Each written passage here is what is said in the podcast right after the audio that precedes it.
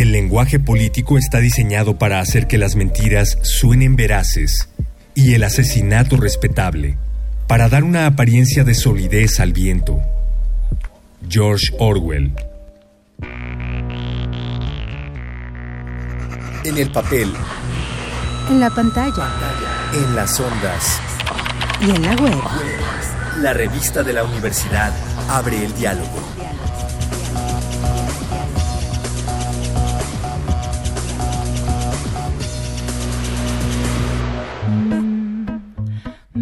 Este mes en la revista de la Universidad de México hablamos de daños colaterales. Hoy nos acompaña Alejandra Ortiz. Ella es bióloga y es divulgadora de la ciencia.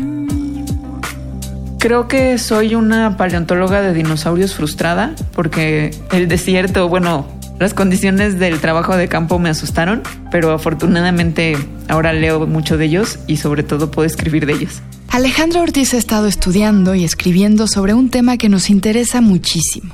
Y no se trata de su pasión por los dinosaurios, sino de la evolución humana. ¿Por qué hablar de evolución en una serie sobre daños colaterales? Porque la evolución no es perfecta. Pero, primero lo primero. ¿Qué es concretamente la evolución? La evolución es un proceso gradual. En términos muy sencillos, es el cambio que ocurre en las características de poblaciones o de especies a lo largo del tiempo. Entonces, evolución es cualquier cambio que ocurra así. O sea, no necesariamente tiene que ser para algo bueno o algo que le dé una mejora a una especie, sino cualquier tipo de cambio. Muchas veces son cambios que ni siquiera tienen alguna consecuencia. Por ejemplo, los que ocurren en secuencias genéticas que no codifican para un gen, es decir, secuencias genéticas que si cambian o no cambian no pasa nada. Eso también es evolución. Y algo importante de esta definición también es que el cambio es en las poblaciones o en las especies, es decir, no en los individuos. No es evolución que, que yo de chiquita haya medido un metro y después mida mucho más. Estos son los cambios que ocurren en una persona, ¿no? O en un individuo de, de cualquier especie. La evolución es un cambio poblacional. La evolución no es perfecta. Nosotros mismos somos el resultado de ella y experimentamos constantemente sus aciertos y sus daños colaterales. La evolución o los resultados de la evolución muchas veces se ven como una cosa perfecta, lo cual tiene sentido porque muchas de las cosas que vemos son resultado del proceso de selección natural, que es uno de los mecanismos por los cuales evolucionan las especies. Y en el proceso de selección natural surgen adaptaciones que muchas veces nos parecen que están como entre comillas, es decir, que se acoplan muchísimo a diferentes contextos, ambientes o situaciones en las que las especies viven.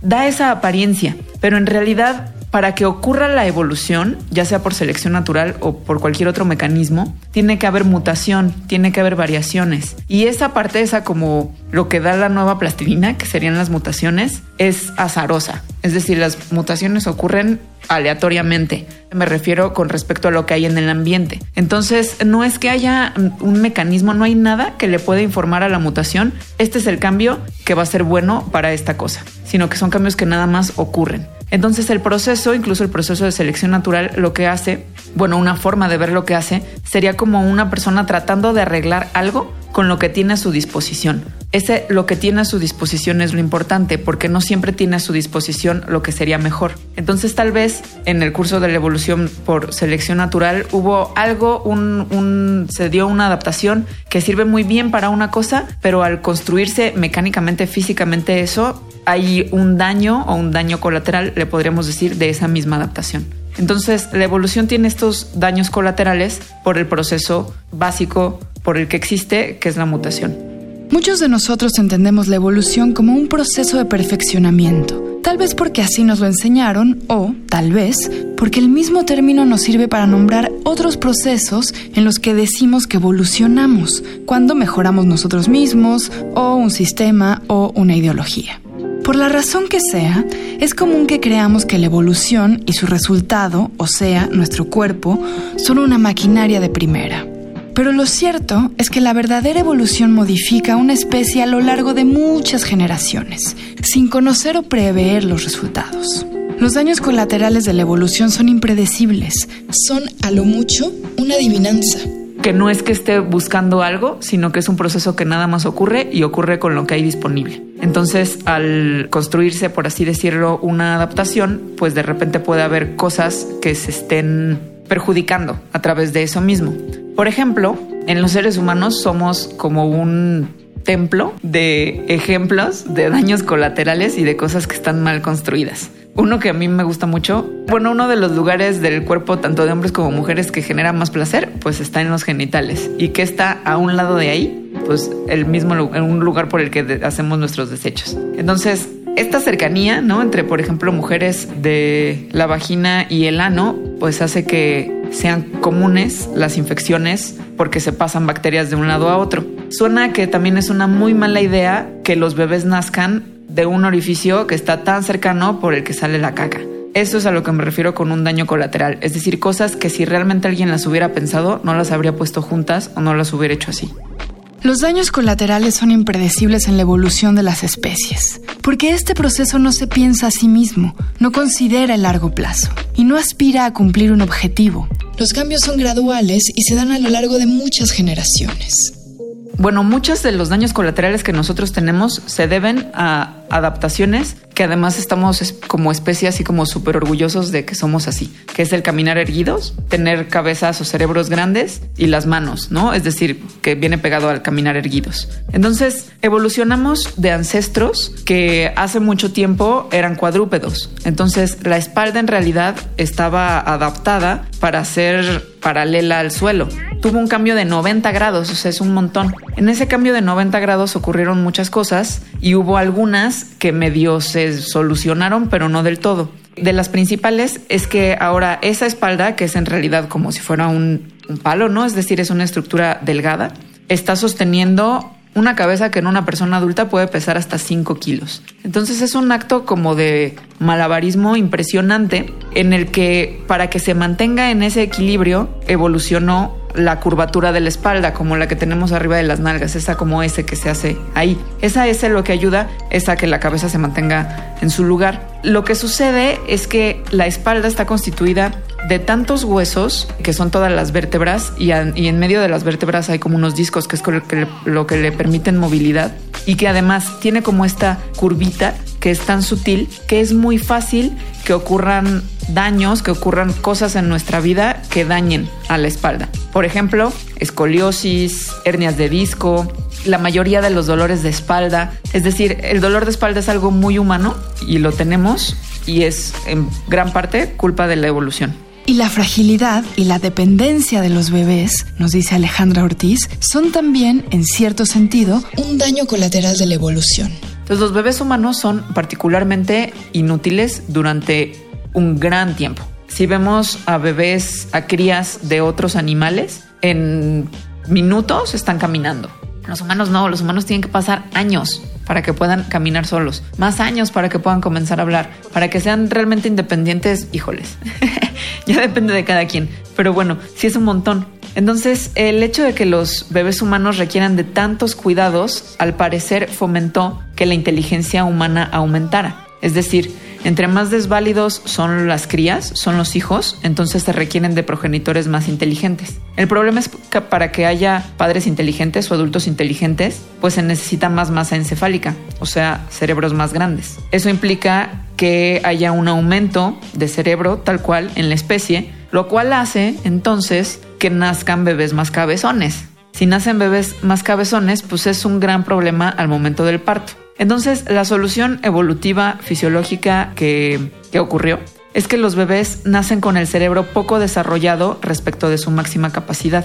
Entonces, eso significa que tiene que pasar un montón de tiempo para que puedan desarrollar ese cerebro y valerse por sí mismos, lo cual lleva entonces como a cerrar el círculo. Se requieren de progenitores más inteligentes para cuidar esas crías en desarrollo que además pasan mucho tiempo en desarrollo.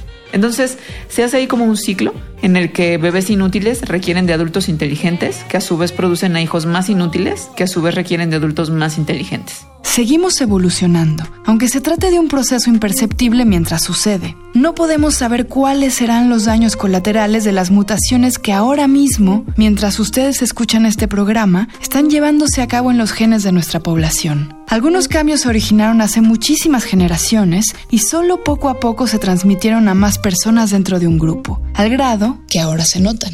Sí hay ejemplos de evolución reciente, reciente entre comillas. Por ejemplo, la tolerancia a la lactosa fue una mutación que ocurrió hace más o menos 8000 años. Eso en términos evolutivos es súper reciente. Hay también algunas otras características que sabemos que son de, de, hace relativamente poco, ¿no? O algunas generaciones. Son características casi siempre de poblaciones como un poco aisladas, donde se vuelve más fácil estudiar la evolución. Hay un pueblo nómada acuático, marino, en Indonesia, en el que hace muy poquito se vio que tienen una adaptación del vaso, en el que tienen el vaso más grande, porque ahí como que se guarda sangre y por lo tanto cuando bucean hay como una reserva de, glóbulos rojos que les proveen de oxígeno cuando están como abajo del mar. Esa evolución es de hace como mil años. Y sí, si la evolución, como dije, es el cambio de las características de una población a lo largo del tiempo, en realidad cada vez que naciera un bebé, podríamos, la, la, la población en la que ese bebé existe, pues cambió, cambió en su constitución genética, en las características que hay físicas. Entonces, sí seguimos evolucionando. Así que la evolución es un proceso que probablemente habíamos malinterpretado. Que la evolución no tiene un propósito ni tiene un camino y por lo tanto no es perfecta, que según yo es como lo que más hay como errores en la comprensión de la teoría, ¿no? O malentendidos. Creo que mucho de eso viene porque durante prácticamente toda la historia de la humanidad nos habíamos explicado a la naturaleza y por lo tanto a nosotros mismos como con un propósito, ¿no? Como de esto existe porque Dios lo quiso así, porque hay una razón como más allá de un ente o una entidad, de algo que pudiera producir deseos o intenciones que hizo que las cosas sean así. Y creo que esa mentalidad sigue existiendo un montón. Al fin y al cabo, la teoría de la evolución tiene un poquito más de 150 años de existir y por eso se le considera como una revolución, la revolución darwiniana, porque llegó y dijo, la naturaleza, el mundo vivo puede explicarse sin necesidad de alguien que lo haya diseñado simplemente por un proceso natural creo que es normal que en 150 años eso todavía no haya permeado a todo mundo. O sea, es, es, bastante reciente, ¿no? Si lo pensamos históricamente. Creo que un montón de gente que incluso se dedica a la biología, ¿no? Donde la evolución tendría que ser la, la teoría más importante, no llega a comprender esto a cabalidad. Entonces, para relacionarlos mejor con lo que entendemos por evolución, yo creo que hay que leer más, o bueno, conocer, ¿no? Productos de divulgación, de comunicación de la ciencia, por ejemplo, donde, donde esto esté claro y explícito. ¿Y de qué nos serviría? Según yo, de un montón de cosas, pero es porque estoy enamorada de la evolución. Pero bueno, nos serviría para relacionarnos mejor con la naturaleza. O sea, cuando entiendes que todas las especies, todas, o sea, no nada más los animales, todas las plantas, los hongos, las bacterias, todas las especies tienen alguna relación contigo mismo, la relación con la naturaleza cambia. O sea, la manera en que te aproximas y en que, en que sientes y ves a las demás especies es distinta. Eso también es importante para cosas que tienen que ver con medicina, porque quiere decir que cualquier especie nos puede contar algo de nosotros. Es decir, de cualquier especie podemos aprender sobre la especie, pero también hay algo que nos está diciendo sobre nosotros mismos. Entonces, el entendimiento de la evolución me parece crucial. O sea, es lo que le da un sentido una explicación de por qué existen las cosas vivas, más allá de los materiales o la forma en la que están hechas, sino es una explicación histórica de los procesos que las formaron. Eso me parece que abre el mundo, ¿no? Te abre a las explicaciones que puedes encontrar de todo lo vivo, incluida ti misma. Llegamos al fin del programa. Para leer más sobre daños colaterales, les recomendamos los artículos Los límites del yo, de Fernando Clavijo, y De Maravilla a Pesadilla, el movimiento de las especies por el planeta, de Ek del Val de Gortari. Ambos textos se encuentran en el número de este mes de la revista de la Universidad de México. Consúltenla en el sitio web www.revistadelauniversidad.mx y en Twitter y en Facebook como arroba revista-unam y escríbanos sobre este programa a arroba shubidubi. Gracias a Yael Vais, Miguel Alvarado y Andrea González. Yo soy Elvis Liceaga, hasta pronto. Este programa es una coproducción de la Revista de la Universidad de México y Radio UNAM. En el papel. En la pantalla. En las ondas. Y en la web. La revista de la universidad abre el diálogo. Radio UNAM. Experiencia sonora.